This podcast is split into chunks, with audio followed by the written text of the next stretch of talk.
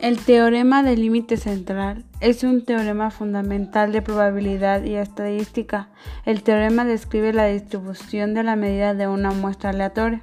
Proviene de una población con variancia finita, cuando el tamaño de la muestra es lo suficiente grande y la distribución de, de las medidas sigue aproximadamente una distribución normal.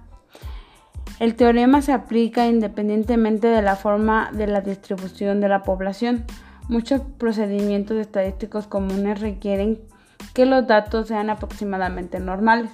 El teorema del límite central le permite aplicar estos procedimientos útiles a poblaciones que son considerablemente no normales.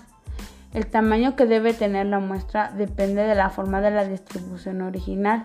Si la distribución de la población es simétrica, un tamaño de muestra de 5 podría producir una aproximación adecuada. Si la distribución de la población es considerablemente asimétrica, es necesario un tamaño de muestra más grande.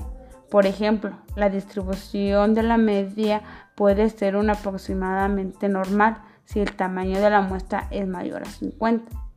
Que la distribución de las medias muestrales se parezcan a una normal es tremendamente útil porque la distribución normal es muy fácil de aplicar para realizar contrastes e hipótesis y construcciones de intervalos de confianza.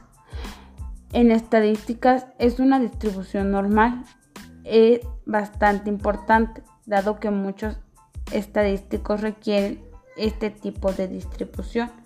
Además, el teorema central nos permitirá hacer inferencia sobre la media población a través de la media muestral y esto es de gran utilidad cuando falta de medios no podemos recolectar datos de toda una población. De esta forma, el teorema central del límite siempre se van a sumar las variables, aunque no necesariamente tienen que ser normales.